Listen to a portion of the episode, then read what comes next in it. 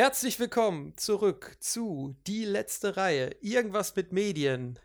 Äh, Folge 9 müsste es mittlerweile sein. Und ich begrüße meinen Freund und Kupferstecher Arne. Hallo Arne. Hallo Rob. Es freut mich, dass wir wieder zusammengekommen sind. Wurde ja auch wieder mal Zeit. Wurde Zeit. Ähm, ja, man äh, merkt dann irgendwie, dass doch, äh, dass manchmal gar nicht so einfach ist, einen gemeinsamen Termin zu finden. Wir beide. Ja, wir sind halt beide auch ganz schön eingespannt. Ne? Das, ist, äh, das ist richtig, ja. Aber du bist ausnahmsweise mal nicht im Urlaub, sondern. Moment, Moment, Moment. Mussten wir nicht verschieben, weil du in den Urlaub willst? Nee, nee, nee, nee, nee. nee, nee, nee. Ich, ich habe mir meinen Urlaub verdient. Ich habe mir meinen Urlaub verdient. Du fährst doch diese Woche schon wieder nach Berlin. Also, ja, aber jetzt, arbeiten. Äh, aber, arbeiten. Ach so, na gut. Okay, dann, dann will ich natürlich nichts gesagt haben. Ähm, aber ich will noch was gesagt haben und zwar zur letzten Folge. Äh, das war die große Streaming-Folge und ich möchte mich zuallererst äh, entschuldigen, weil mein Sound richtig scheiße war. Das kann man auch mal so sagen. Äh, der, der war richtig scheiße. Äh, vorher war oft eher dein Sound das Problem. Diesmal war es mein. Boah, ja, wie du einfach dich entschuldigst und das nutzt, um mich zu dissen. Das ist so eiskalt. ja, ey, ne? an, also, anders, kann auch einfach, nicht. anders kann ich nicht.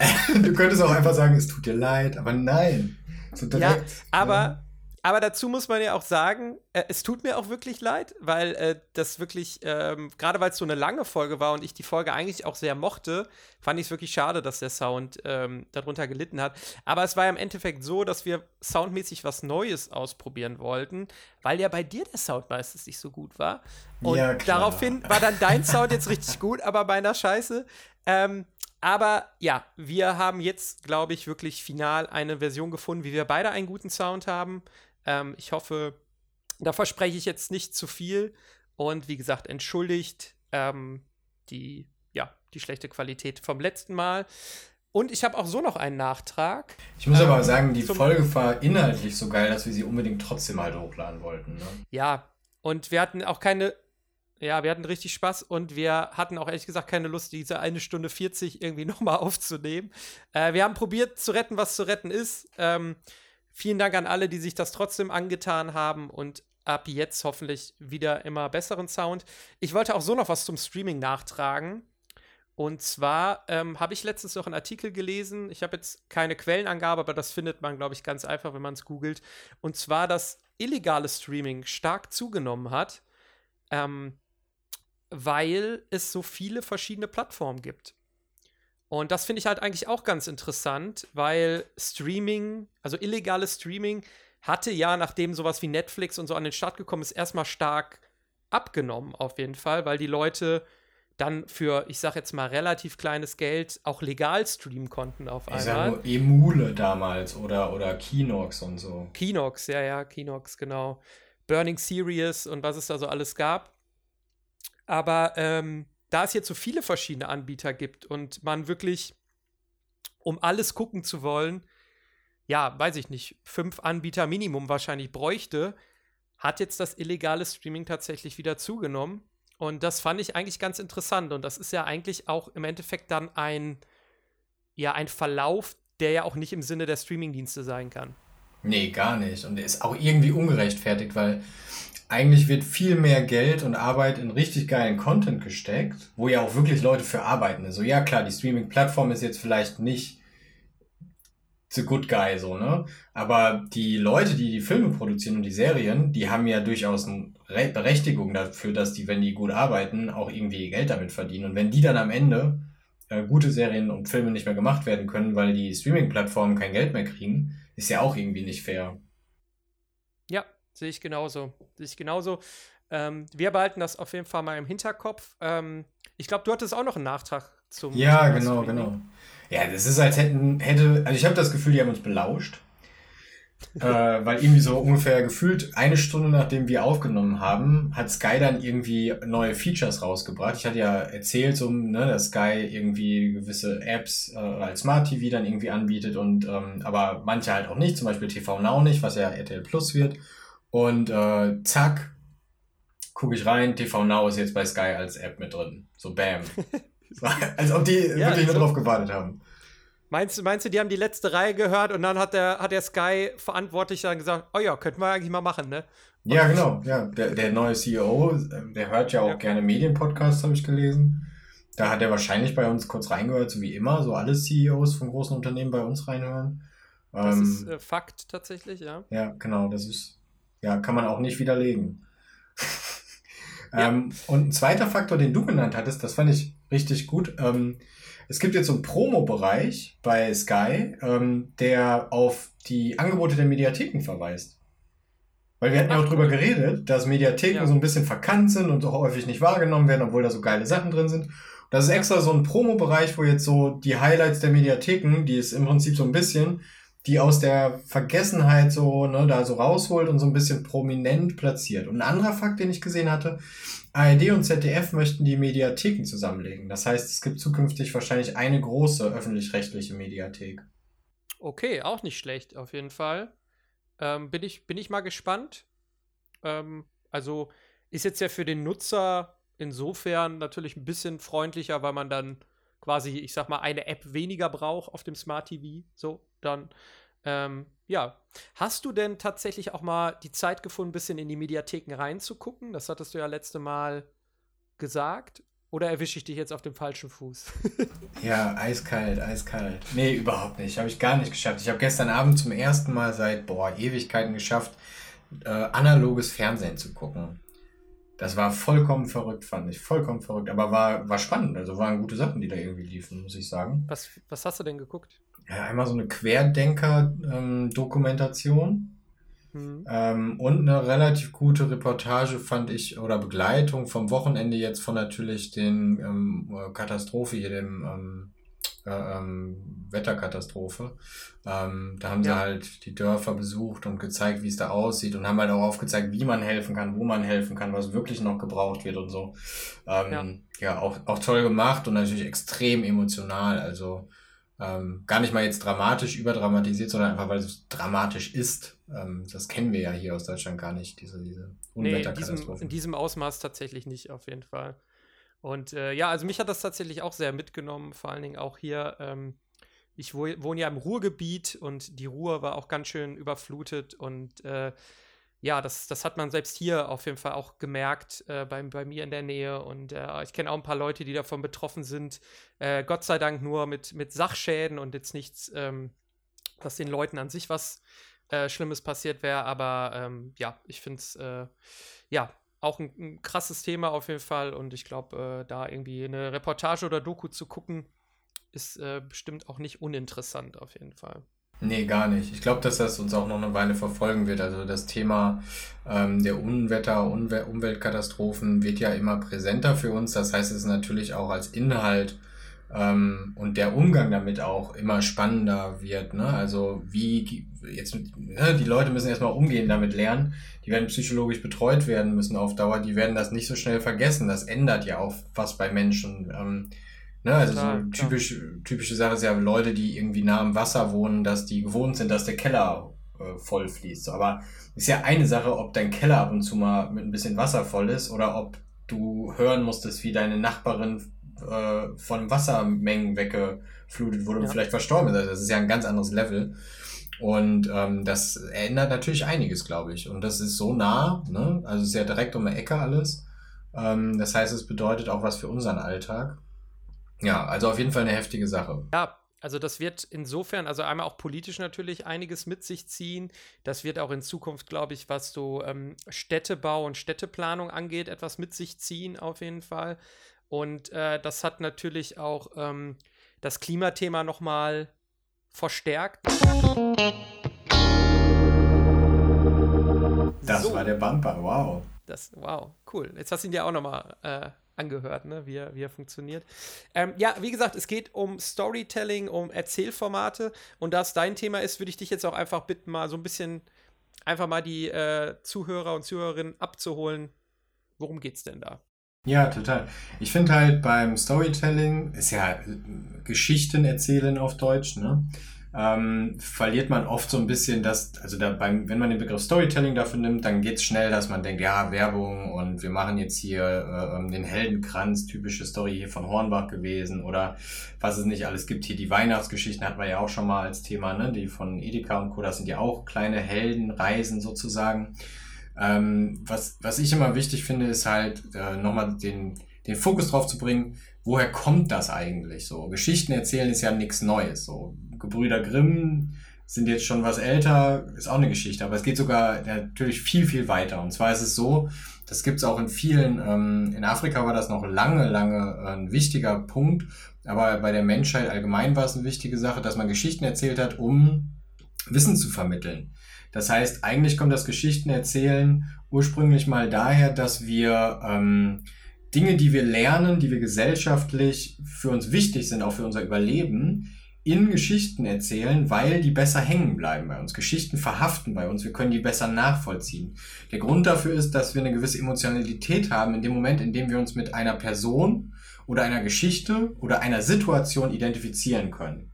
Weil mein einer Kollege sagt immer, wir identifizieren uns nicht mit dem Helden, sondern mit der Situation, in der der Held ist. Ja, stimmt natürlich. Ne? Wir, sind, wir sind ja nicht Harry Potter und empfinden nicht genau wie er aber wir können einzelne Situationen, in die er äh, kommt, äh, nachempfinden, weil wir es ähnliche Emotionen in diesen Situationen vielleicht schon mal erlebt haben oder nachempfinden können. Und ähm, daher ist es immer wichtig, nochmal zurückzugehen. Früher hat man von Dorf zu Dorf ist man gelaufen und hat gesagt, hier, das ist die Geschichte, die hilft irgendwie zu verstehen, was da passiert ist. Die, ähm, das war auch lange ja die einzige Variante, wie man überhaupt historisch belegt hat.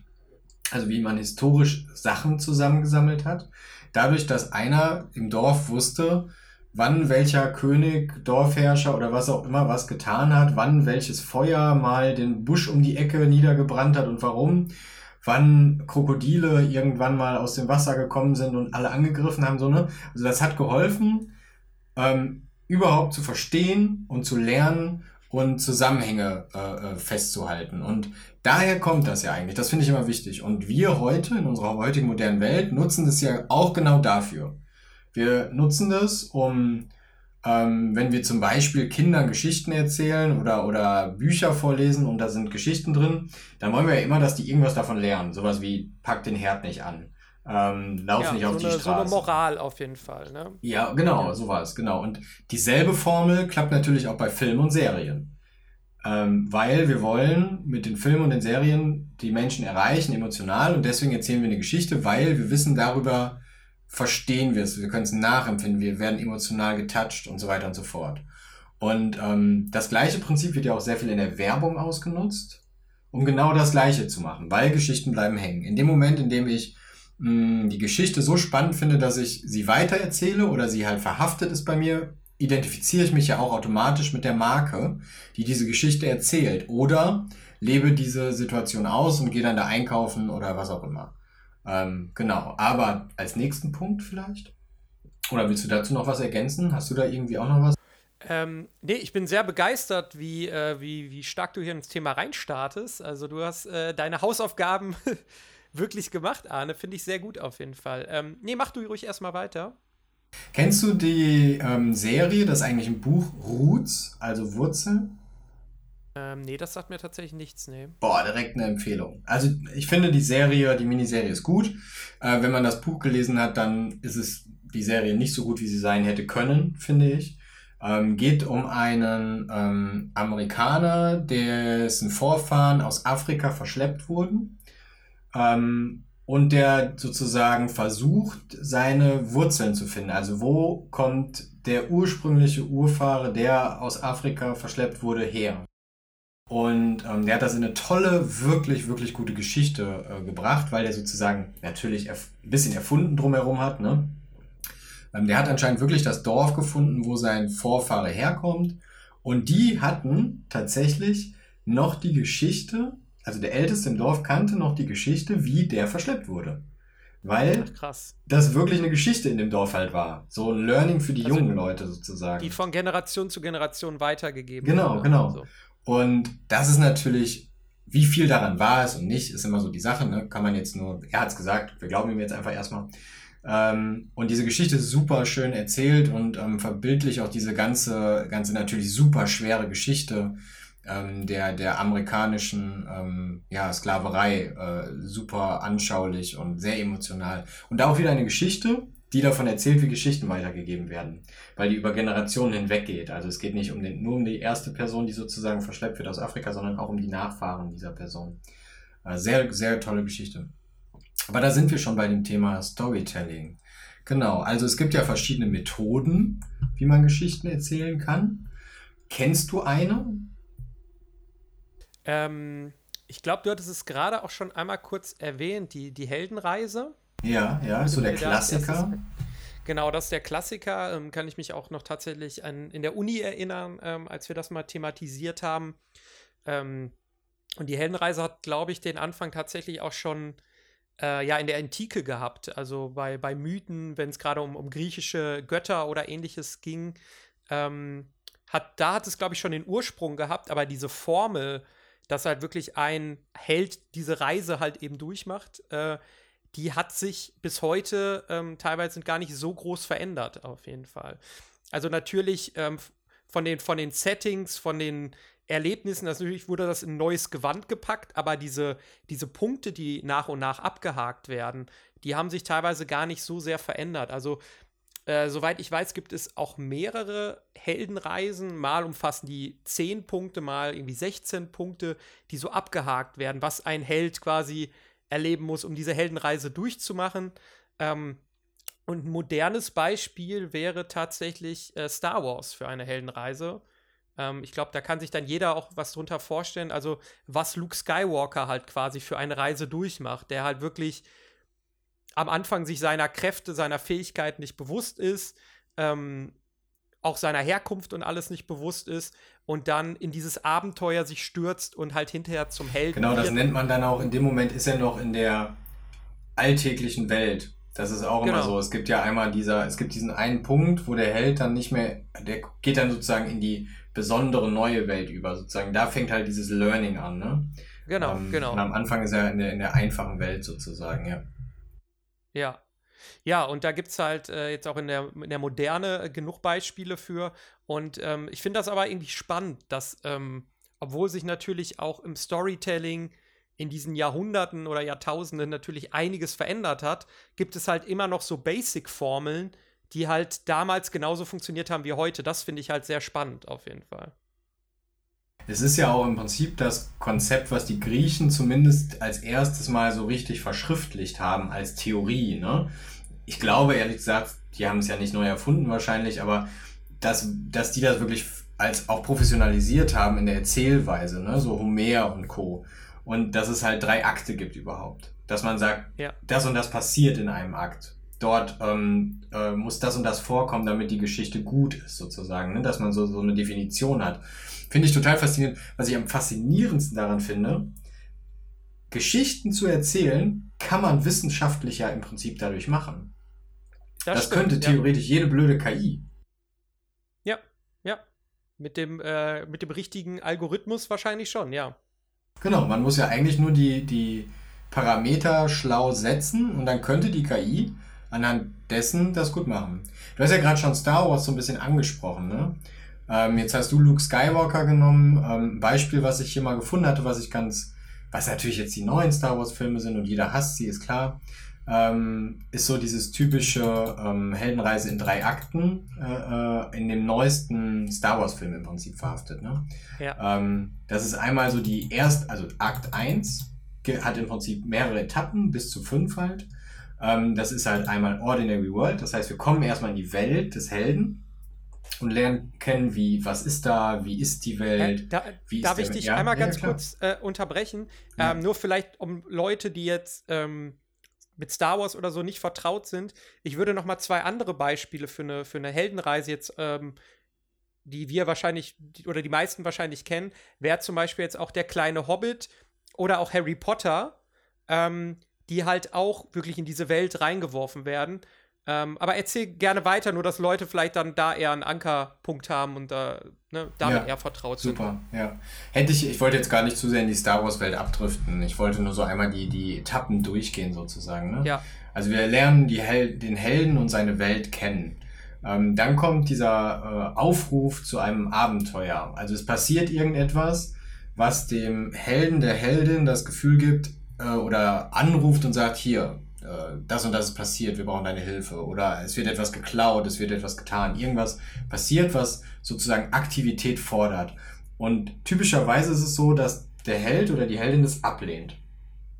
Genau. Äh, ne? Und. Äh, und in dem Moment, äh, also tritt quasi, äh, das wird, glaube ich, Herold genannt, tritt der Herold auf. Ja, das oder der Mentor habe ich auch oft. Äh, genau, Mentor, Herold, genau. Das ist halt zum Beispiel bei der kleine Hobbit Gandalf, der dann äh, Bilbo mit auf eine Reise nehmen möchte. Äh, bei Harry Potter ist es tatsächlich Hagrid, der ihn abholt und sagt, Harry, du bist ein Zauberer und ihn quasi in diese Welt ähm, einführt. Genau. Also es gibt dann immer diesen, nennen wir es jetzt mal Mentor-Charakter, ähm, der einen halt quasi in diese Welt mitnimmt und einem von dieser Welt erzählt oder dieses Abenteuer. Ja. Oft ist dieser Mentor auch eine Art Schlüssel ähm, in einer Information. Also der Held, die Heldin haben abgelehnt, die Reise zu machen, weil ihnen im Prinzip ein, eine Information fehlte. Sowas wie äh, bei dem neuesten Star Wars irgendwie, dass der Vater in echt gar kein Bösewicht ist, ähm, sondern dass der in echt ein guter ist und das Imperium ihn zwingt, das mitzumachen, was er da tut. Äh, sowas halt. Ne? Also so eine Information, die dann das Mindset des Helden verändert. Entweder durch Lehren, ne, so wie jetzt äh, du gesagt hast, Gandalf und Co., oder durch eine neue Information. Ne? Und das führt zu der nächsten Etappe, das ist auch die letzte Etappe des ersten Aktes, und zwar, dass der Held aus seiner, aus seiner Situation heraustritt und diese verlässt und ähm, damit auch in diese neue Welt kommt, sozusagen. Die Reise beginnt. Ne? Dass er so aus seinem, bei Herr der Ringe dann Hobbit-Land, ne? äh, Auenland verlässt. Ja, genau. Und wenn er einmal in dieser Welt ist, dann kommen halt zum Beispiel die ersten Bewährungsproben, dann kommen neue, äh, auch, ja, Mitstreiter oft an seine Seite und so. Da gibt es dann nochmal wieder, wieder neue Punkte und so. Aber ich glaube, das hat schon mal einen ganz guten Einblick gebracht, auf jeden Fall, ähm, wie halt so eine Heldenreise aufgebaut ist. Ja, genau. Ich, soll ich die, die zwei Punkte vielleicht noch, die zwei Akte vielleicht einmal durchgehen, dass wir das einmal so ein bisschen gemacht ja, haben. Und dann können wir auf die nächsten Punkte vielleicht eingehen. Ne? Du hast ja gerade schon gesagt, im zweiten Akt geht es dann im Prinzip als erstes dahin, dass so Tests stattfinden. Bei Star Wars ist es das übliche. ja, so erste Bewährungsproben quasi. Ja, genau, so war es. Ja, genau, genau. Ähm, erste Verbündete und Feinde treten auf, auch ganz typisch dafür, ne, dass man ähm, neue Freunde findet. Äh, der Antagonist hat auch oft hier seinen Auftritt äh, oder zumindest einen größeren. Und ähm, dann ist so so Approach-Phase, also ähm, die erste kleine Sieg, der erste kleine Errungenschaft, sowas wie ähm, äh, Luke lernt, wie er mit der Macht umgeht. Mhm. Aber das Problem ist eigentlich noch nicht gelöst. Und dann kommt ähm, meistens die Klimax, so der Höhepunkt der ganzen Sache, also das, wo, wo dann auch so ein bisschen die Story kippt und irgendwie äh, das Dramatische passiert, wo man dann auch getoucht, getoucht ist am meisten. Zum Beispiel der Vater stirbt, ein wichtiger Mensch stirbt, ein Planet wird hochgejagt, irgendwie sowas. Ähm, genau. Und dann ähm, geht es darum, in den nächsten Schritt überzugehen, ähm, zu lernen, wie, wie, was muss ich tun, damit wir es schaffen. Ja. Ne? Das ist sozusagen der nächste Punkt, der neunte. Und dann geht es auch schon in den dritten Akt über. Und der dritte Akt ist im Prinzip schon ähm, das Ende der Klimax. Also da geht es, auch wenn das oft einer der längeren Teile ist, äh, ähm, ist das schon sowas wie die Rückreise aus der Special World in die Ordinary World auch einfach stattfindet. Ja. Ne? Und äh, da möchte ich zum Beispiel noch das, also wenn man mal beim Beispiel äh, der kleine Hobbit bleibt, ähm, Bilbo kommt dann ja zurück und eigentlich klassisch für eine Heldenreise wäre, dass er dann quasi mit Anerkennung belohnt wird. Dass er halt quasi wirklich dieser Held ist. Und das ist zum Beispiel bei dem Hobbit tatsächlich nicht. Also er kommt dann wieder und äh, ich glaube, die, die, die anderen äh, Hobbits interessiert gar nicht sein Abenteuer. Äh, sein Haus wurde in der Zeit irgendwie versteigert, während er weg war und so weiter. Und das ist eigentlich kein klassisches Ende einer Heldenreise, was auch immer zeigt, Autoren bedienen sich an einem gewissen Muster, an einem gewissen Stamm, aber es gibt immer auch noch einen Spielraum, wo die selber auch sagen können, diesen Punkt oder diesen Akt, damit gehe ich anders um. Und das vielleicht auch, auch ein bisschen mit wichtig, diesem Muster also, zu brechen. So, genau, ja. genau. Dass man schaut, also viele gute äh, Regisseure oder Drehbuchautoren und Autoren und Autorinnen natürlich auch, ähm, gucken, an welcher Stelle kann ich das Muster so beeinflussen, dass es irgendwie was Besonderes ist. Ne? Ähm, ich finde ja. immer ganz spannend äh, Game of Thrones.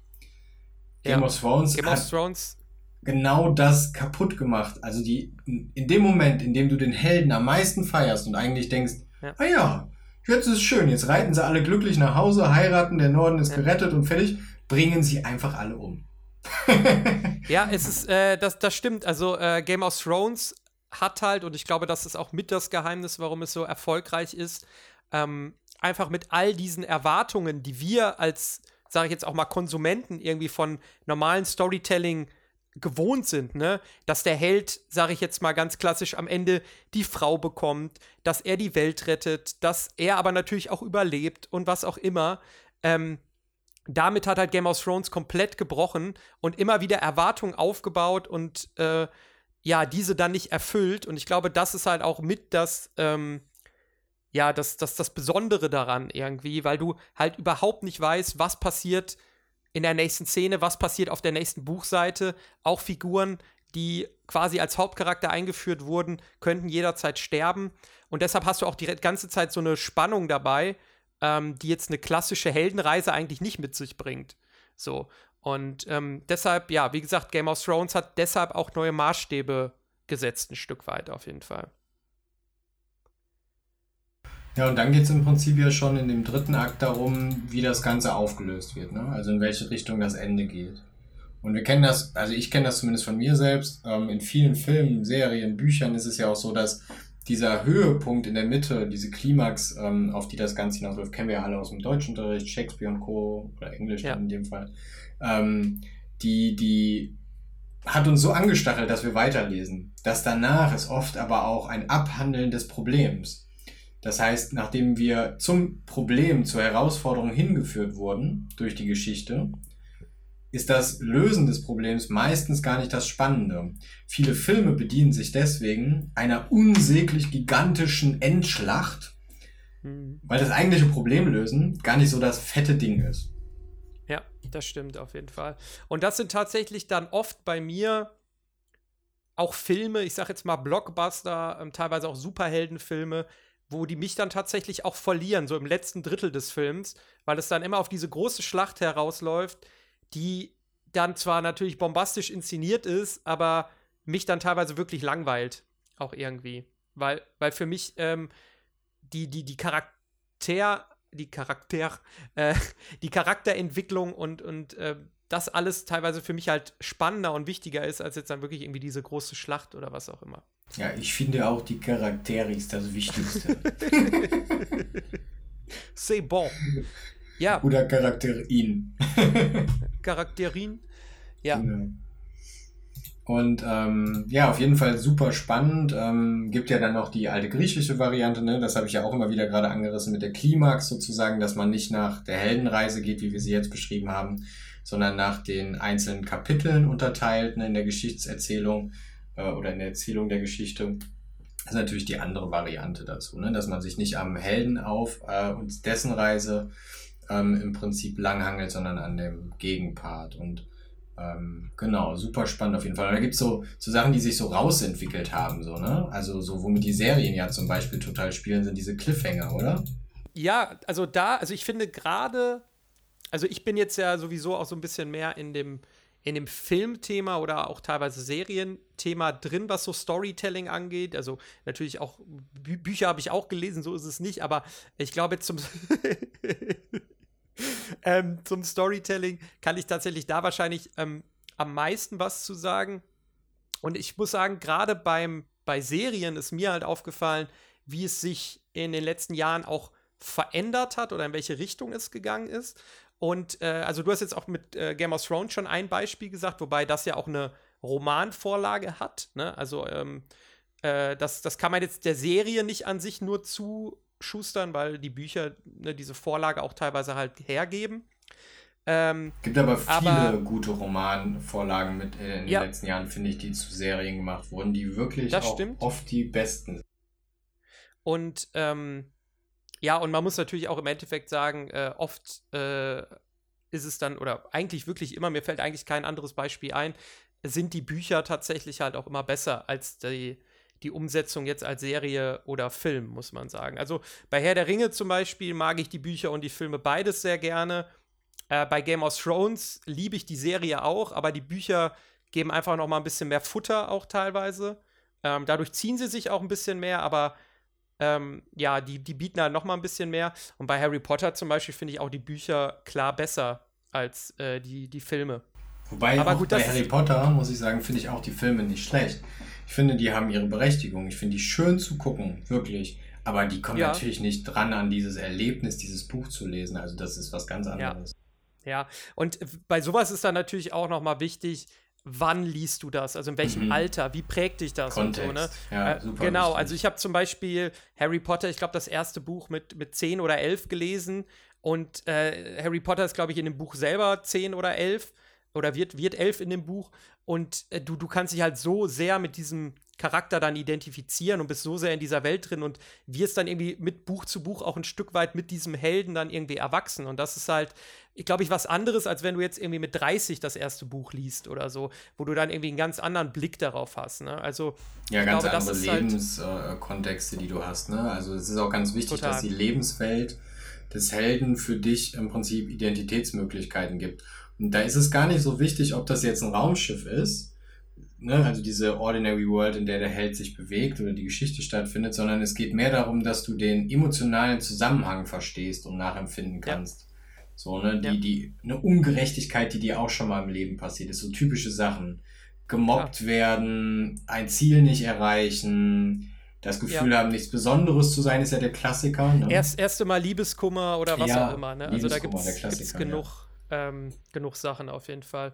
Ähm, ja, und jetzt noch mal, um zurück auf Serien zu kommen. Also, ähm, ich finde zum Beispiel Sopranos, die Sopranos waren so ein Meilenstein irgendwie, was Serien angeht, weil vorher, und dazu würde ich gleich gerne auch noch mal was sagen, war es halt wirklich bei Serien oft so, dass die, ähm, jetzt nicht so, so einen roten Faden hatten, wie es heute ist. Also da war jede Folge teilweise für sich abgeschlossen. Vielleicht gab es auch pro Staffel so, ein, so einen leichten roten Faden, aber es war jetzt nicht so, ähm, dass, dass jede Folge aufeinander aufgebaut hat, so, sondern ähm, wenn du jetzt so Serien aus den 90ern nimmst, also bei Sitcoms sowieso, aber teilweise auch bei, bei anderen Krimiserien oder so, da hattest du halt jede Folge einen neuen Fall, aber du konntest also ich meine, das, das hatte auch was mit analogem Fernsehen zu tun.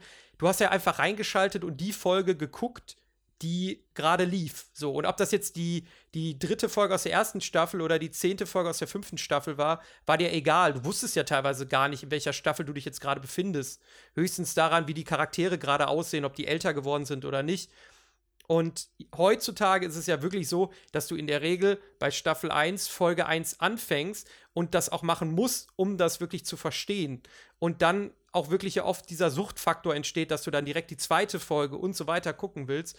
Und das ist ja so ein, ähm, so ein Ding, was, sag ich mal, auch jetzt erst in den letzten zehn Jahren dazugekommen ist. Das da gab es früher in dem Ausmaße, glaube ich, nicht, dass man Serien so, so durchgebinged hat und so weiter. Ne?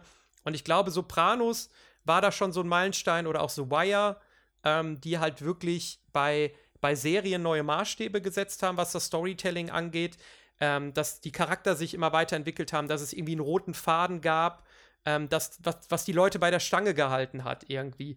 Ähm, was dann Und bei den ganzen Serien ist es ja auch häufig so, dass jede Folge eine Mini-Heldenreise ist, ne? Dass sozusagen jede Folge oder halt manchmal mehrere hintereinander ähm, eine kleine Heldenreise an sich darstellen. Ne, bei den Krimiserien und Co. ist das ja oft so ein Crime sozusagen, das, äh, ein, ja. Verbrechen, was irgendwie gelöst wird. Und äh, das finde ich bei Serien immer ganz spannend, dass parallel aber eine große Heldenreise gestrickt wird. Ja, ja.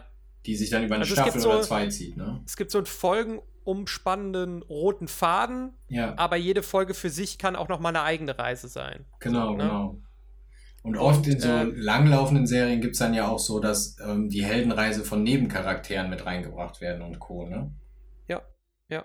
Und zum Beispiel, ich glaube halt, wenn sowas wie Sopranos oder The Wire, wenn es das nicht gegeben hätte, ähm, weiß ich auch nicht, ob es sowas wie Breaking Bad in der Form zum Beispiel gegeben hätte. So, was dann ja auch noch mal ein neuer Meilen, so ein neuer Meilenstein im, im Serien raus.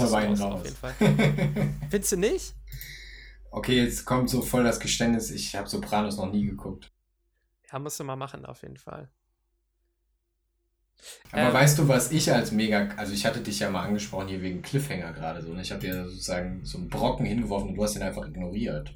Äh, würde ich, okay, das, das passt ja auch noch sehr gut zu Serien auf jeden Fall. Also, ähm, weil das ist ein Stilmittel. Ich kann jetzt wirklich nicht sagen, ähm, wann es genau das erste Mal aufkam, aber es war wirklich schon sehr früh, also ich glaube im 19. Jahrhundert.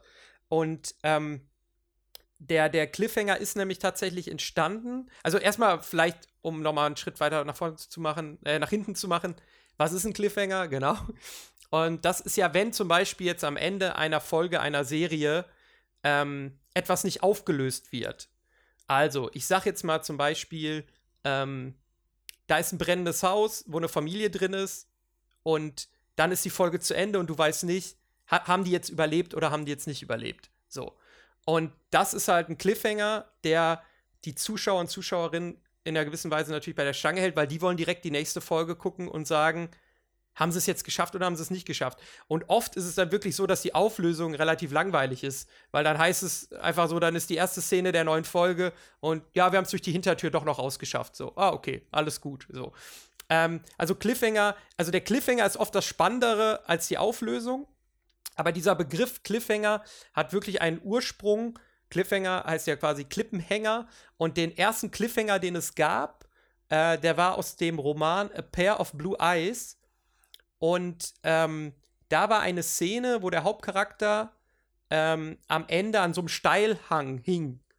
Und die, ähm, ja, die, die Leser und Leserinnen wussten halt nicht, hat er es jetzt überlebt oder nicht. Und wollten dann natürlich das nächste Buch lesen. Und das war quasi so der erste Cliffhanger. Daher kommt auch diese, dieses Wort und dieser Begriff. Und das ist halt ein Stilmittel, was im Storytelling ganz, ganz oft, gerade bei Serien, äh, benutzt wird. Teilweise auch bei Filmen, also bei Filmreihen.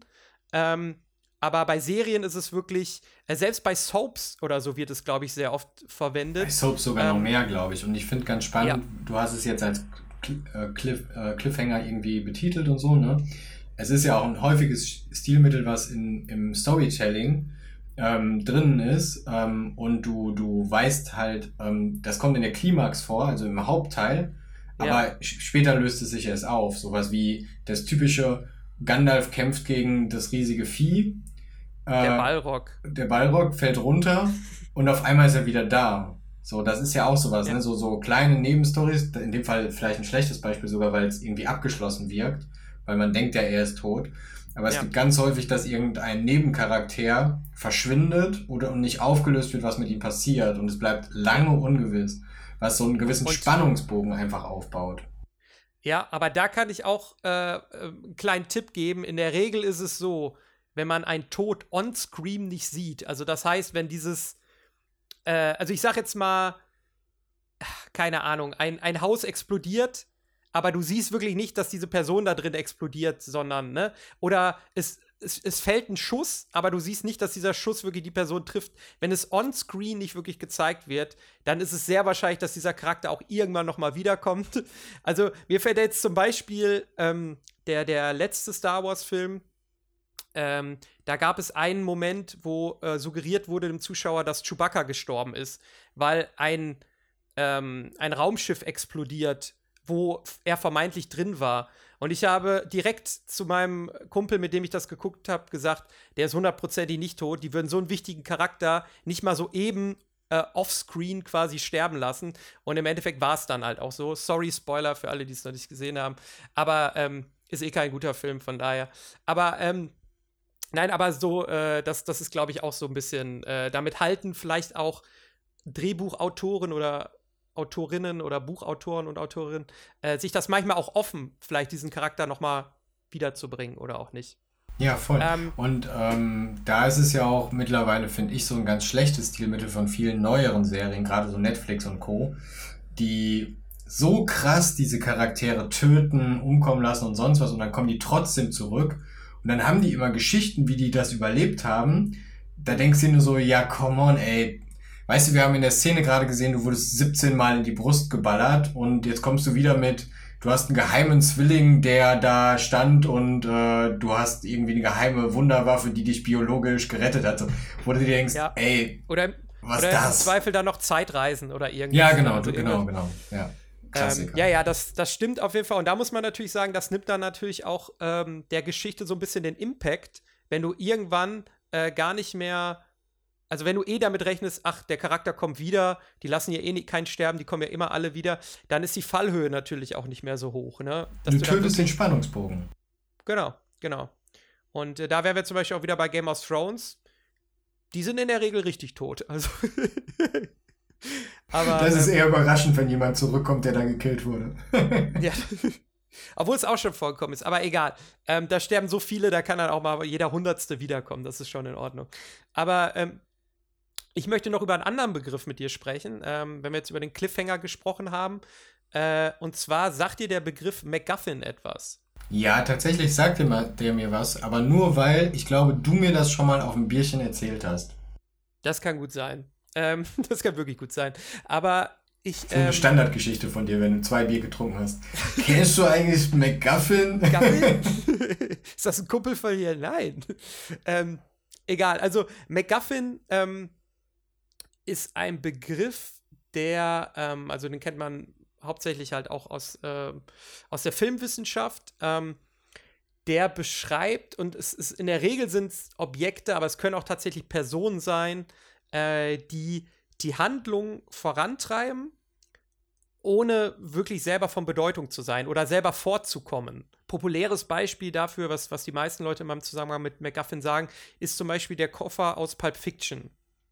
Kurz zur Erklärung, es geht äh, in Pulp Fiction teilweise halt um einen Koffer, wo auch nie wirklich geklärt wird, was da drin ist. Er wird nur geöffnet und man sieht, es leuchtet Gold daraus, aber es wird nie thematisiert. Äh, es gibt auch im Internet sehr viele Fantheorien, was in diesem Koffer ist. Aber es geht halt für die Gangster darum, diesen Koffer zu kriegen. Der Koffer muss dann wieder zum Boss gebracht werden. Der Koffer ist relevant für die Story. Der bringt die Story voran. Trotzdem wissen wir überhaupt nicht, was in diesem Koffer ist. Und an sich ist der Koffer eigentlich auch egal. So. Also, das wäre zum Beispiel ein Beispiel für McGuffin. Äh, ein anderes Beispiel wäre zum Beispiel auch der Teppich aus Le Big, äh, The Big Lebowski. Falls du dich daran erinnerst, äh, er, er, sagt ja immer, äh, das ist der Teppich, der das Zimmer also richtig gemütlich gemacht hat und will einen neuen Teppich haben und rennt von Person zu Person eigentlich nur, um seinen neuen Teppich zu kriegen. Ähm, natürlich geht es nicht um den Teppich, sondern es geht darum, dass er dann immer wieder neue Charaktere trifft, mit denen interagiert, sich darum dann wieder neue Handlungsstränge bilden. Und so entsteht halt eine Story, ähm, wo ein Auslöser halt dann teilweise dieses Objekt ist, ohne dass es relevant ist. Und äh, ich glaube, ein, der, der prägende Mensch dieses Begriffs war Alfred Hitchcock, der, ähm, also ich glaube, er, ihm wird sogar auch zugeschrieben, dass er diesen, diesen Begriff erfunden hat. Und der hat das wirklich halt in ganz vielen seiner Filme benutzt. Ähm, er ist ja auch The Master of Suspense. Und ja, total. Aber wo kommt denn genau. der Begriff her, weißt du das? Das weiß ich tatsächlich nicht. Nee. Weil das ist ja irgendwie auch ein lustiger Name, ne? Also McGuffin. Das ist ein lustiger Name auf jeden Fall. Vielleicht gab es mal irgendwie einen McGuffin in irgendeiner Serie, der irgendwie so voll random war oder so. Das müssen wir recherchieren. Das müssen wir recherchieren. Ja. Äh, ich Aber muss an McLuffin denken. McLuffin, Kennst du McLuffin ja, ich Superbad? Ja. Musste ich auch ja. dran denken. Ähm, ich will Aber, zum Beispiel noch, noch hm? zwei Beispiele kurz für eine McGuffin äh, sagen. Ja, gerne. Zum Beispiel, also auch selbst bei Komödien gibt es das. Äh, bei Ritter der Kokosnuss ist es zum Beispiel der Heilige Gral. Also die suchen ja die ganze Zeit den Heiligen Gral und laufen, reiten dadurch quasi durchs Land und dann passiert natürlich alles mögliche Ulkige und so. Und dieser heilige Gral ist total egal, aber es geht halt die ganze Zeit, den zu finden. Und äh, ich hatte ja auch gesagt, es müssen nicht nur Objekte sein, sondern es können auch Personen sein. Und es ist zum Beispiel ähm, im Episode 7 von Star Wars, äh, das Erwachen der Macht, also der erste von den neuen Filmen, da geht es eigentlich darum, dass die Luke Skywalker suchen und dass sie Pläne äh, dann, dann sind die bei einer Person, die den Aufenthaltsort von Luke Skywalker weiß und so. Und sowohl die Guten als auch die Bösen wollen Luke Skywalker finden. Er kommt dann aber erst ganz, ganz, ganz am Ende des Films in der allerletzten Szene vor. Und eigentlich geht es halt in dem Film darum, ihn irgendwie zu finden. Und in dem Fall ist halt wirklich Luke Skywalker der MacGuffin dieses Films. So.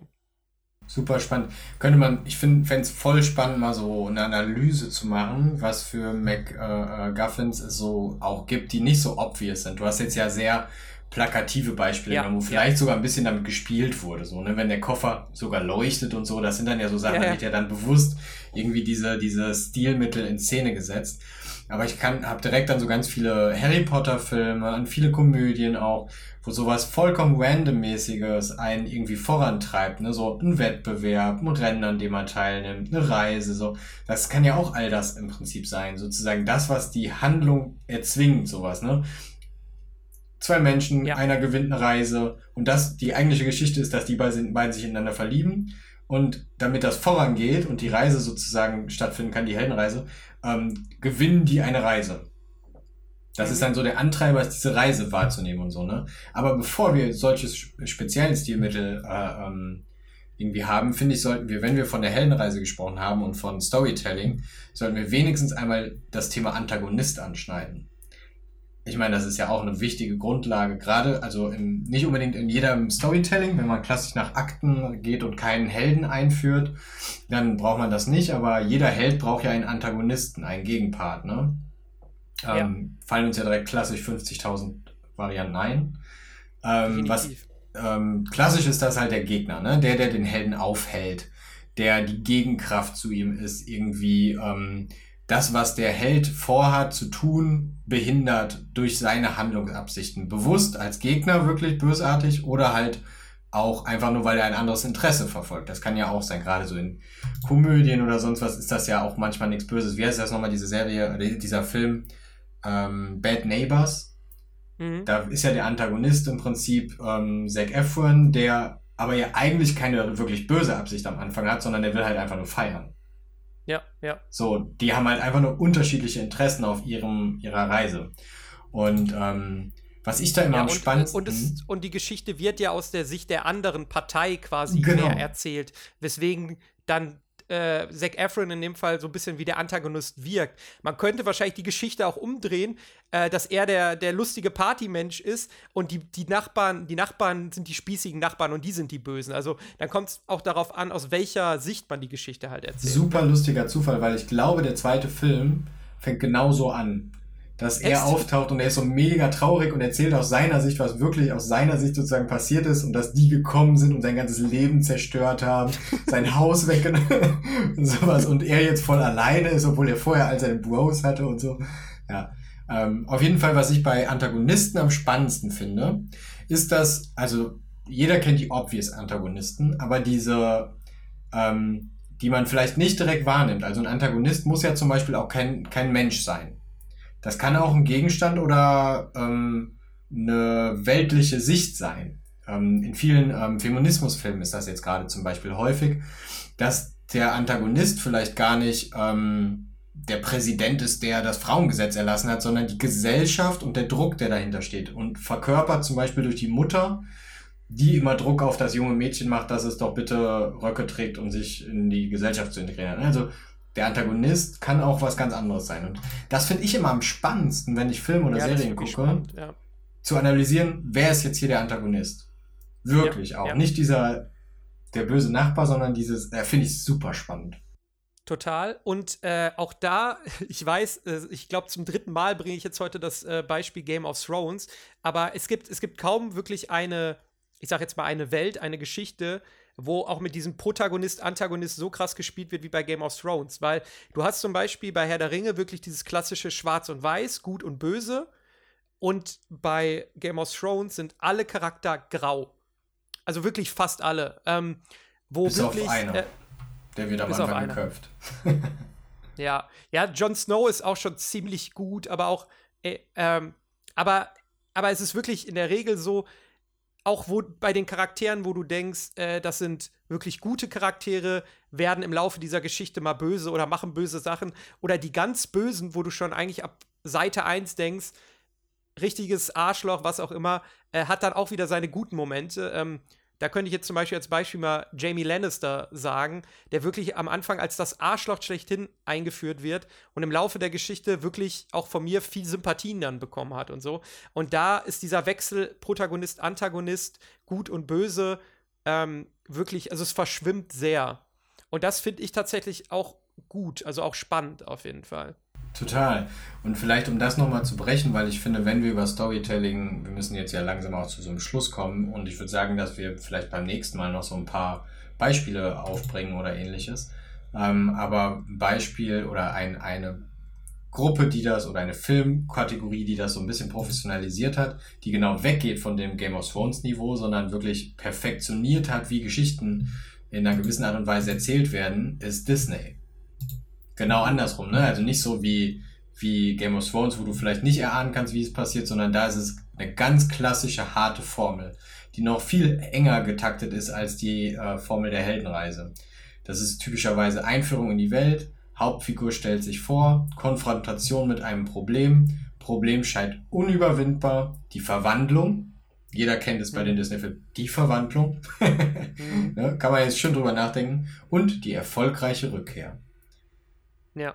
Super simpel, runtergebrochen, und, super schön immer erzählt. Und, und, wenn ich jetzt so gerade so drüber nachdenke, ist ja auch oft am Anfang noch so ein, so ein Rückschlag. Also Bambis Mutter stirbt, Simbas Vater stirbt, was auch immer so ich glaube, das ist teilweise auch noch so, so ein Teil dieser Formel. Ich möchte noch ganz kurz einen Nachtrag zum MacGuffin machen. Ich hatte das jetzt mal parallel gegoogelt, äh, wo dieser Begriff herkommt. Und ich lese das jetzt einfach mal vor von Kino.de. Der Begriff MacGuffin wurde ursprünglich vom englischen Drehbuchautor Angus MacPhail geprägt. Berühmt gemacht hat den Begriff aber Regielegende Alfred Hitchcock. In den 30er Jahren adaptierte er den Begriff für sich und seine Filme und machte ihn so weltberühmt. Hitchcock erklärte den Begriff mit einer Geschichte über Passagiere in einem Zug. Dabei wird ein Paket eines Mitreisenden als MacGuffin bezeichnet, ohne wirklich zu erklären, was damit gemeint ist. Also, äh, also eigentlich hat Hitchcock einfach einen Begriff, wo er, wahrscheinlich hat er sich sogar was dabei gedacht, aber ja. wir werden nie erfahren, was. Also im Endeffekt wissen wir jetzt immer noch nicht genau, warum es MacGuffin heißt, warum gerade MacGuffin, aber ja, genau, geprägt und ja, mit, mit quasi ausgedacht in einer gewissen Weise hat es auf jeden Fall Hitchcock, der es auch sehr viel verwendet hat. Und äh, genau, da kann natürlich auch jeder, wer Lust hat, einfach mal wirklich überlegen, was ist ein MacGuffin. Ähm, auch da gibt es natürlich Interpretationsspielraum und Abwandlungen sicherlich. Aber wahrscheinlich wird man in sehr vielen ähm, Filmen oder vielleicht auch Serien äh, ein MacGuffin finden, auf jeden Fall. Ja, auf jeden Fall. Und ähm, jetzt haben wir Storytelling, sind wir mega mit ausgerastet, sind aber schon ziemlich weit. Ich würde vorschlagen, wir wollten eigentlich noch Mini-Storytelling, Kurzserien und Co. angucken, dass wir das vielleicht ein bisschen trennen und uns in Ruhe nochmal angucken und die Zeit nehmen, ähm, damit wir da nicht jetzt nur so drüber fliegen. Und okay. machen das in Ruhe beim nächsten Mal, äh, vielleicht am Anfang oder sowas. Finde ich super spannend. Ja, können wir gerne machen auf jeden Fall. Ähm, dann würde ich sagen, schließen wir für heute erstmal das Thema Storytelling ab. Ähm, hier ist es jetzt schwer, irgendwie ein Fazit zu, zu machen, ähm, aber vielleicht können wir trotzdem beide abschließend noch was sagen. Also, ich finde es auf jeden Fall, es ist ein sehr interessantes Thema. Ähm, es betrifft ja mehr oder weniger auch alle ähm, Medien, die wir so konsumieren, ob es jetzt Bücher, Serien, Filme ähm, und, und was auch immer ist. Und ähm, ja, ich glaube wirklich, die Heldenreise ist halt ein sehr gutes Beispiel, dass sich zwar Storytelling en entwickelt hat, aber dass es wirklich auch immer noch Ursprünge gibt zu Geschichten, die sehr lange Zeit zurückliegen. Und ich finde halt auch wirklich gerade spannend, so Sachen wie, wie Cliffhanger, McGuffin, darüber nachzudenken, wer ist Protagonist, Antagonist. Man kann aus Geschichten oft wirklich viel mehr rausholen, als es auf den ersten Blick erscheint, wenn man sich damit beschäftigt. Und ich finde vor allem schön, diesen Grundgedanken zu haben, jedes Mal, wenn wir, wenn wir uns treffen und wir fangen an, uns was aus unserem Alltag zu erzählen, erzählen wir eigentlich unsere kleine Heldenreise, ne? vom letzten Einkaufen, vom Wochenende. So weißt du, das ist alles immer, wir erzählen alles in Geschichten, wenn wir wollen, dass es bei den Leuten, die wir mögen, hängen bleibt. Und ja. ähm, ich finde es schön, dass es Menschen auf dieser Welt gibt, die das professionalisieren und uns in so tollen Formen wie Serien und Filmen und tollen Büchern präsentieren. Und und weil wir beide ja auch gerne äh, erzählen, äh, haben wir ja im Endeffekt auch diesen Podcast, weil uns die Leute in unserem Umfeld irgendwann nicht mehr zuhören konnten. weil wir so viel erzählen, haben wir gesagt, ja. komm, dann machen wir es halt auf diese Weise. Genau. Ähm, ja, nee, spannendes Thema, finde ich auch, also ähm, finde ich auch toll, dass du dir das ausgesucht hast. Ich äh, werde jetzt abschließend nur noch mal zwei Empfehlungen raushauen. Ähm, und zwar äh, zwei Bücher, die ich ähm, ja, wo es auch so ein bisschen um Drehbuchschreiben und so geht. Ich will nur die Titel nennen. Äh, einmal Rettet die Katze von Blake Snyder und ähm, Story heißt es einfach von Robert McKee, was so ein bisschen als die Bibel des, des Drehbuchschreibens auch oder Storytellings auch äh, gilt. Wer da Interesse hat, die beiden Bücher kann ich auf jeden Fall empfehlen. Super, vielen Dank. Dann gucken wir jetzt mal die Tipps und Trends an. Ja, jetzt kommen wir zu unserer beliebten Rubrik Tipps und Trends. Und äh, ich würde einfach mal so in die Runde fragen, Arne. Ja, all die vielen Leute. Tipps und Trends. Du willst doch nur, dass ich anfange, weil du wieder nichts mitgebracht hast. Aber ich hätte etwas. Ja. Ich wäre top vorbereitet, wenn es jemanden da draußen interessiert. Mhm. Also, YouTube. Ohr. Ich bin ja, ich bin ja YouTube äh, äh, Follower jünger? sozusagen. Ja, jünger. Jünger ist perfekt. Das Wort ist genau das Wort wollte ich eigentlich nehmen. YouTube Jünger. Und zwar ähm, bin ich großer Fan. Ich finde, YouTube ist vor allem so eine richtig nachhaltige Plattform. Äh, gerade wenn du guten Content machst, der irgendwie konkrete Fragestellungen beantwortet und so, hast du halt voll die krass gute Reichweite. Und wer es mitbekommen hat, Google hat ja eine lange Story in Sachen, wir versuchen mal ein Social Network zu machen. Google, du erinnerst dich, ne? Äh, mhm. Plus damals und so und der ganze Kram. Und ähm, die haben ja auch letztes Jahr gesagt, oh, Messenger, voll das Ding. Vor zwei Jahren, Entschuldigung, vor zwei Jahren. Äh, wir machen jetzt auch mal Messenger. Hast du jemals einen YouTube Messenger benutzt? Nein. Obwohl er auf jedem Handy mit installiert ist, das ein Android ist. Echt? Das wusste ich nicht. Ja, siehst du, also irgendwie haben sie es nicht hingekriegt, obwohl es eigentlich viel simpler ist und jeder es hat und man nichts installieren müsste. Und es sich so gelangt mit den Nummern, also die haben wirklich alles durchdacht gehabt, aber stattdessen kriegen sie es irgendwie nicht hin und der Messenger ist eingestampft. Ähm, oder die hatten ja auch mal eine ähm, äh, Creator Lab, in dem man selber voll viel schneiden konnte und so einen ganzen Kram und wirklich viel machen konnte, um selber Sachen zu kreieren. Hat keiner genutzt. Was total dämlich ist, weil die ganzen Menschen trotzdem bei YouTube hochgeladen haben, aber irgendwas hat es keiner benutzt. Aber jetzt haben sie was Neues gelauncht und ich glaube, das könnte klappen. Und zwar, also, ne, du darfst raten. Du darfst zuerst raten. Oder hast du es schon gelesen? Wenn du schon gelesen hast, darfst du nicht raten. Ähm, ja, das du hast es schon gelesen. Ich wollte gerade sagen, dein Gesicht. Du hast so richtig überlegt, kann ich lügen? Kann ich im Podcast lügen? Ich, hatte überlegt, wie ich es charmant irgendwie hätte so aussehen lassen können, dass ich jetzt wirklich drauf gekommen wäre. Aber nee, ich habe es hier in unserem äh, Manuskript äh, gerade äh, kurz gelesen, tatsächlich. Na gut, na gut. Dann, dann greife ich einfach vor. Also, YouTube hat einen TikTok-Klon rausgebracht. Oder Wheels von Instagram ja, die das ja auch kopiert haben von TikTok. TikTok, die es wieder irgendwie auch ein bisschen von Snapchat äh, die Funktionsweise kopiert haben. Auf jeden Fall ähm, gibt es jetzt einen TikTok-Klon und zwar heißt das Shorts. Und das ist halt eine Kurzvideofunktion, in der man mit verschiedenen Videofiltern arbeiten kann. Und YouTube ähm, begeistert oder versucht gerade ganz viele Creator zu gewinnen und zu begeistern, dass die halt ihre, ihren Content jetzt nur noch auf YouTube veröffentlichen. Was natürlich, da komme ich nämlich drauf, dass das halt schon Reichweite kriegen könnte ähm, weil viele YouTuber haben parallel Instagram, um zum Beispiel Reels und Story-Funktionen zu nutzen. Und das ist theoretisch nicht notwendig, wenn du diese Funktionen ja auf YouTube mit hast. Jetzt ist wieder die Frage, wie ist die Dynamik der Community, die dahinter steht und wird es funktionieren und welche Faktoren können die beeinflussen? Weil beim letzten Mal bei den anderen Funktionen hat es ja nicht geklappt. Heißt, äh, ich bin sehr gespannt, ob Google, YouTube das, ähm, Google und YouTube das gut hinkriegen, wie die die Leute begeistert kriegen, wie die die richtigen Player auch aktiviert kriegen, dass die Leute irgendwie drauf hängen bleiben. Ich habe mich mal durchgezappt und muss sagen, das ist ein bisschen wie die ersten Wochen, Monate bei Wheels. Ich weiß nicht, ob du da, da so aktiv warst das waren eigentlich so Videos, in denen TikTok überall drin stand, weil die Leute TikTok-Videos kopiert haben und als Wheel bei Instagram ja, hochgeladen. Genau das ist jetzt gerade bei Shorts, bei, also bei YouTube. Okay.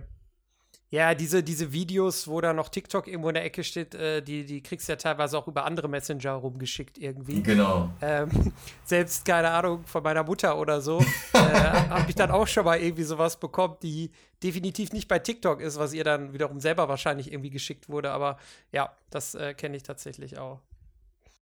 Das heißt, jetzt bleibt es spannend, welche Filter werden die da selber bauen, wie viele werden die bauen, wie gut werden die Funktionen auch von der Usability sein, ne? also das Produzieren der Videos.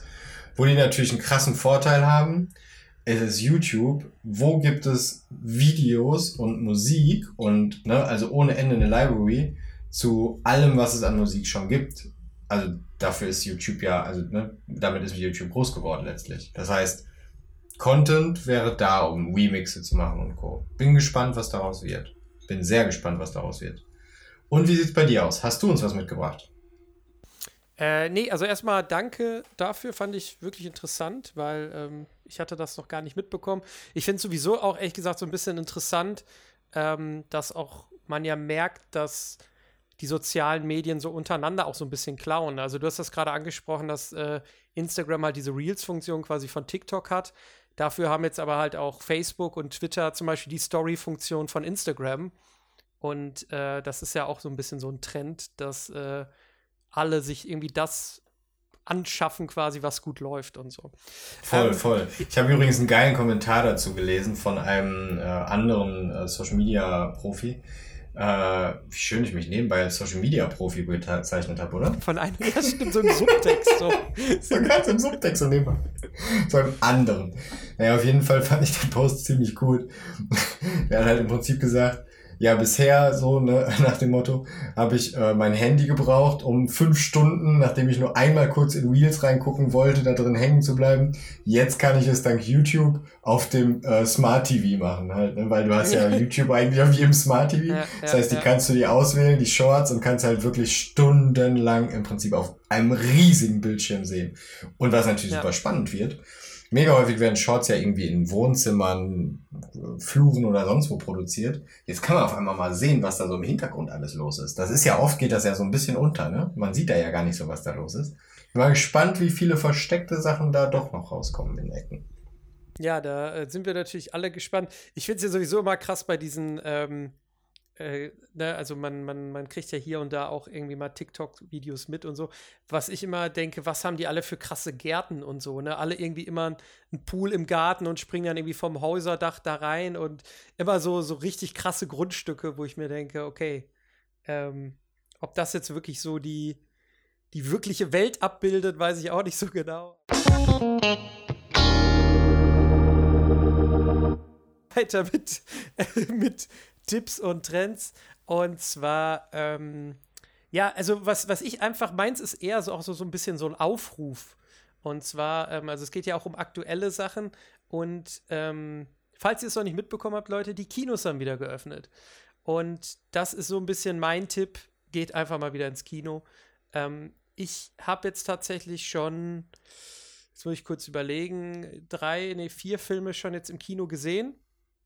Äh, auf, äh, eins auf dem Fantasy Filmfest, eins, äh, ja, ist eigentlich auch egal, wo ich die gesehen habe. Auf jeden Fall ähm, hat es mich wieder komplett begeistert und habe auch gemerkt, wie sehr ich doch Kino vermisst habe, dass es einfach doch was anderes ist, egal wie geil dein Fernseher, egal wie geil sein Soundsystem zu Hause ist.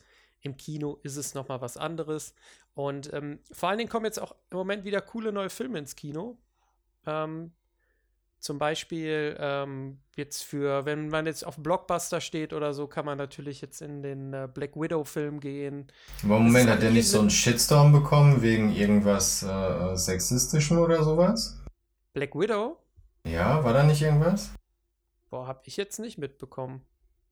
Aber ich hatte ich irgendwie nicht, was nebenbei äh, gehört, aber ich bin auch gar nicht der Marvel, aber ja. Ja, ich will auch gar kein, äh, keine Werbung für Black Widow machen. Ich will nur allgemein fürs Kino eigentlich Werbung machen. Ich habe zum Beispiel auch den, äh, den Oscar-Film, der dieses Jahr den Oscar gewonnen hat, Nomadlands, äh, schon gesehen. Ähm, war ehrlich gesagt nicht so 100% meins, aber trotzdem, es kommen jetzt einfach viele Filme, die teilweise. Worum geht's in Nomadland? Nomadlands?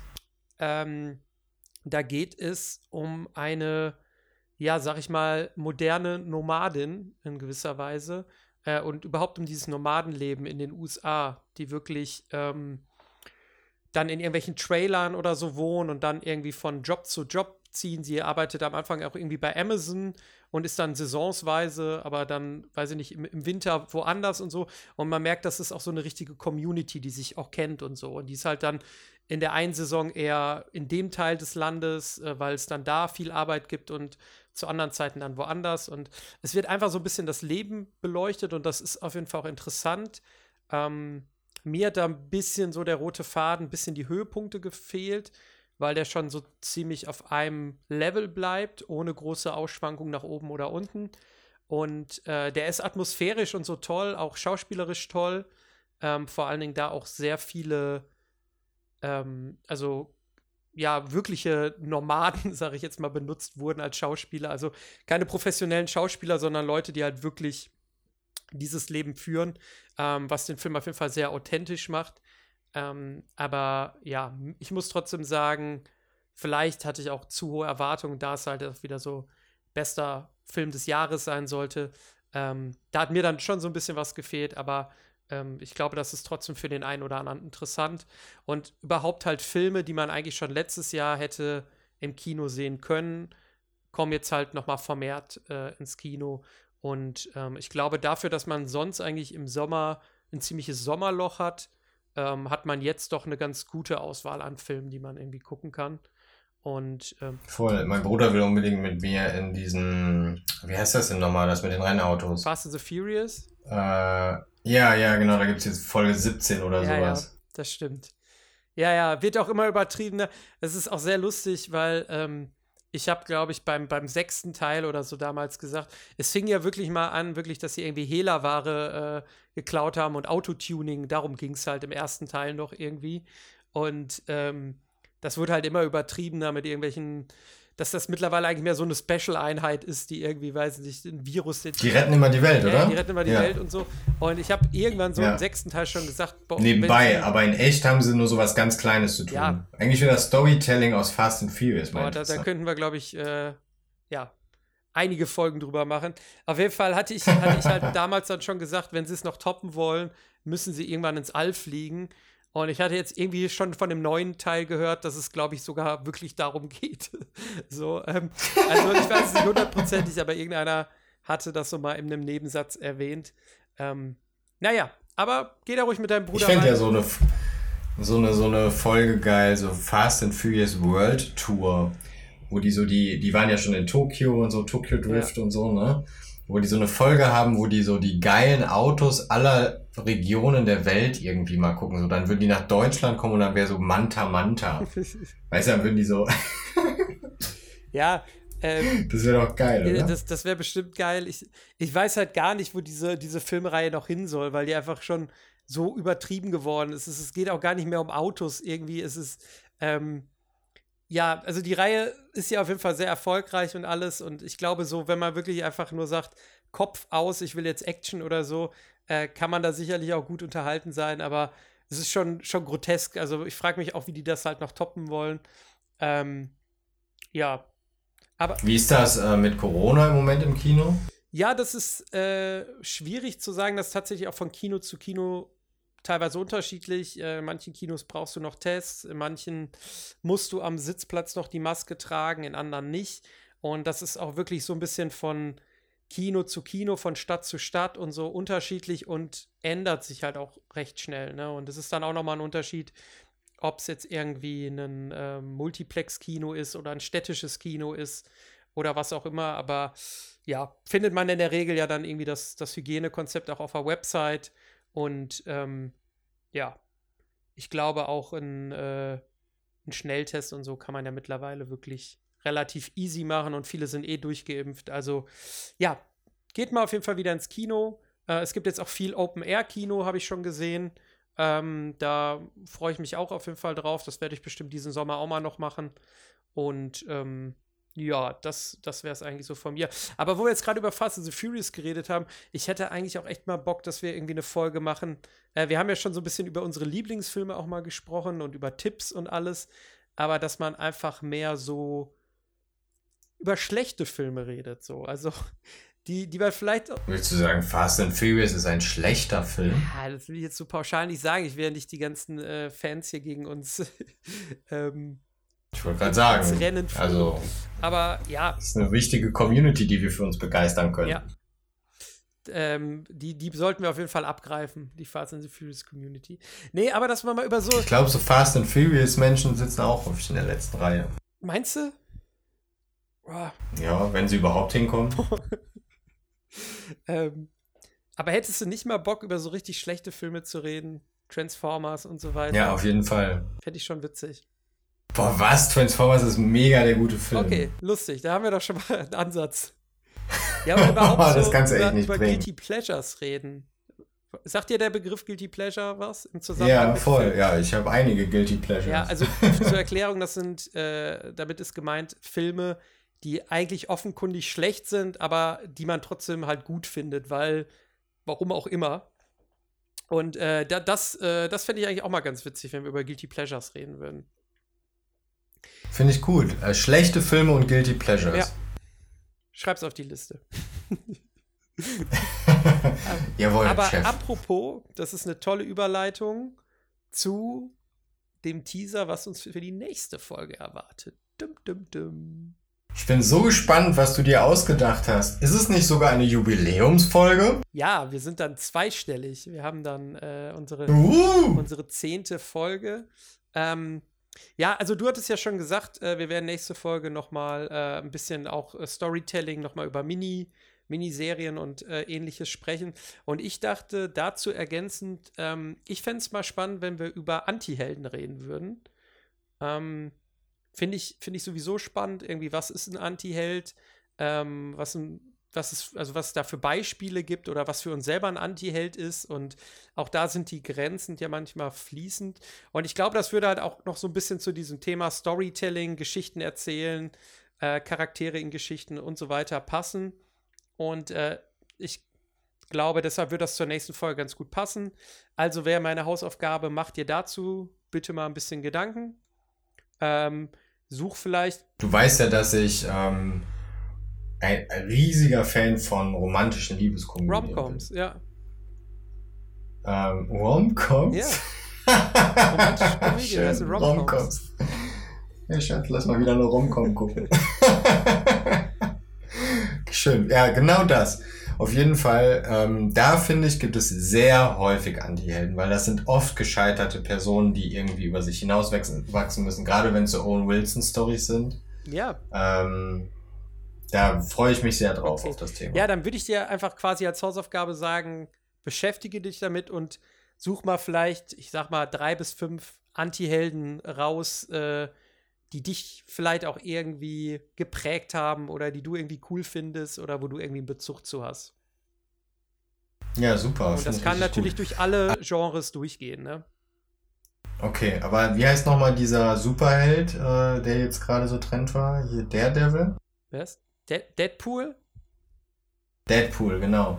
Den dürfen wir nicht nehmen, weil das ist zu obvious. Okay. Hätte ich, hätte ich glaube ich, eh nicht genommen, aber ist okay. Wenn, wenn dir das wichtig ist, Arne, dann, dann machen wir das. Der stört mich. Der stört mich als Okay. Antiheld. Das möchte ich nicht. Gut. ja, cool.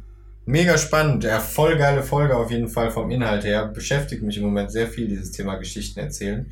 Ich bin mega gespannt auf deinen Input beim nächsten Mal zu den Mini-Stories, die du im Storytelling rausgesucht hast, die du spannend findest. Ich bin sehr gespannt, welche du da präsentieren wirst. Ha- Hast, Ähm, hast das du wird auf jeden Fall- wieder auch noch mal eine Hausaufgabe aufs Auge gedrückt. Das wird auf jeden Fall voll die krasse Folge. Da muss man einschalten, weil diese Geschichten, das sind die besten fünf Kurzgeschichten aus dem Storytelling, die man je gehört hat. Jetzt bin ich ja selbst wirklich gespannt und würde am liebsten einschalten und äh, das, das erfahren. Ähm, nee, ja, also ähm, ich, ich bin da immer vorsichtig, Arne. Äh, lob, lob uns nicht zu sehr, kündige nicht zu krasse Sachen an. Nein, aber äh, hat heute auf jeden Fall wieder sehr viel Spaß gemacht. Ich finde es auch echt ein cooles Thema, was du dir ausgesucht hast, weil ähm, ja, das auch ähm, tatsächlich was ist, was mich wirklich sehr interessiert und äh, wo ich mich auch schon hier und da mal eingelesen habe oder auch in der Uni äh, mit zu tun hatte. Und äh, deshalb habe ich mich sehr darüber gefreut und nächste Woche, beziehungsweise nicht nächste Woche, nächstes Mal machen wir da auch weiter. Und ich hoffe und denke, das können wir jetzt vorsichtig versprechen, dass wir jetzt wirklich regelmäßig rauskommen in einer zumindest anständigen Qualität. Das sollte dann äh, unser, unser Anspruch auch sein. Und ähm, Ja, Fast and Furious. so nämlich. Und äh, weißt du, was das Krasse ist? Nächste Mal nehmen wir unsere zehnte Folge auf und damit haben wir mehr, mehr Folgen, als es Fast and the Furious Teile gibt. Weil der, der im Moment im Kino ist, ist der neunte, soweit ich weiß. Ich hoffe, die Leute da draußen reden nicht genauso über uns, wie wir über Fast and Furious. Ich weiß es nicht. Aber äh, du, du weißt doch, wie es heißt, äh, es gibt keine schlechte Werbung. Also wenn sie auch schlecht über uns reden, dann ist es wenigstens Werbung für uns. Ja. Danke für die voll tolle Folge. Gerne, ähm, gerne. Liebe Leute, meldet euch per E-Mail bei uns. Ähm, Im Text steht die E-Mail-Adresse, da könnt ihr gerne das Rückfragen du, stellen oder uns du, wichtige. Nur, die nicht auswendig kannst, ne? Ich kann die auch nicht Alles. auswendig, aber schreibt da eine E-Mail hin, damit wir für nächste Mal vielleicht noch irgendwelchen Input haben. Äh, die E-Mail heißt die letzte Reihe at mail.de. Und äh, das ist gar nicht so schwer. Das ist gar nicht so schwer. Ähm, schreibt uns da gerne auch, wenn ihr irgendwie Verbesserungsvorschläge habt, wenn ihr mal Vorschläge für Themen habt oder was auch immer. Oder wenn ihr einen Gastauftritt äh, haben wollt, weil ihr das Gefühl habt, ihr müsst etwas beisteuern. Genau. ähm, ich, bin, ich bin so froh, dass wir jetzt zu zweit endlich die Technik hinbekommen haben. Ich habe ein bisschen Angst, wenn jetzt wieder eine dritte Person dazukommt, dass dann alles, äh, naja, egal. Ähm, nein, wir, wir freuen uns auf jeden Fall, wenn ihr schreibt. Ähm, und ich würde sagen, wir beenden jetzt die Folge. Aktiviert die Glocke. Vielen Dank fürs Zuhören und bis zum nächsten Mal. Bis dann. Ciao.